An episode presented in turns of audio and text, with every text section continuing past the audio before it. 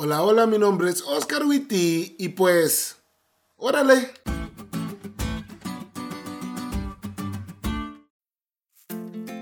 Yo soy hondureño, es más, soy 100% catracho, pero casi llevo 7 años viviendo en México y estoy casado con una mexicana, así que no te voy a negar que he aprendido de la cultura de este gran país. Y una de las cosas que puedo hablar de México es la riqueza de su lenguaje. Sí, aquí se habla español, pero se habla español mexicano. Es más, decir eso se queda corto porque cada estado tiene su propio código de vocabulario e inclusive su propio acento.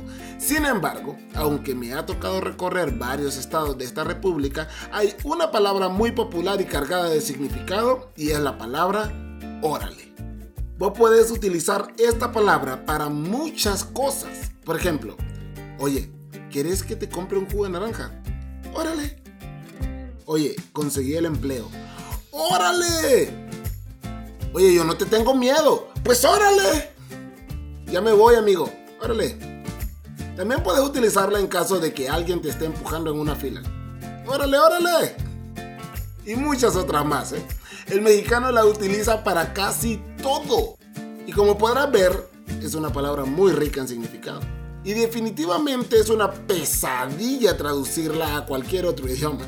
Pero palabras como estas hay en todos los idiomas y el hebreo no es la excepción. En la Biblia hay al menos dos palabras con mucho significado y ambas están relacionadas con Dios. Estas son la palabra Esed y la palabra Shalom. Seguramente de las dos, al menos la palabra shalom ya la escuchaste por lo menos una vez. Y entre sus varios significados en español decimos que significa paz. Pero realmente esta palabra es más que solo paz. Es la totalidad o plenitud del bienestar que solo Dios puede dar. Es como un estado de integridad, de totalidad. Eso es shalom. Y la palabra Esed sirve para referirse al amor y misericordia de Dios que sobrepasa todo entendimiento y va más allá de todo límite.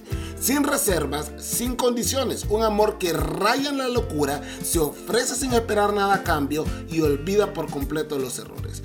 Esa es la sed de Dios. Es más, en el libro de Miqueas, la única persona que tiene sed es Dios. Y vos me preguntarás, ¿en qué me beneficia saber eso, pastor? Si de todas maneras yo no hablo hebreo.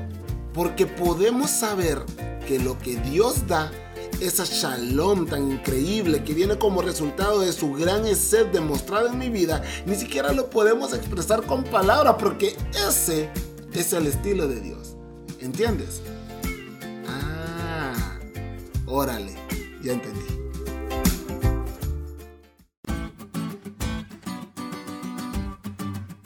¿Te diste cuenta lo cool que estuvo la lección? No te olvides de leerla y compartir este podcast con todos tus amigos. Es todo por hoy, pero mañana tendremos otra oportunidad de estudiar juntos.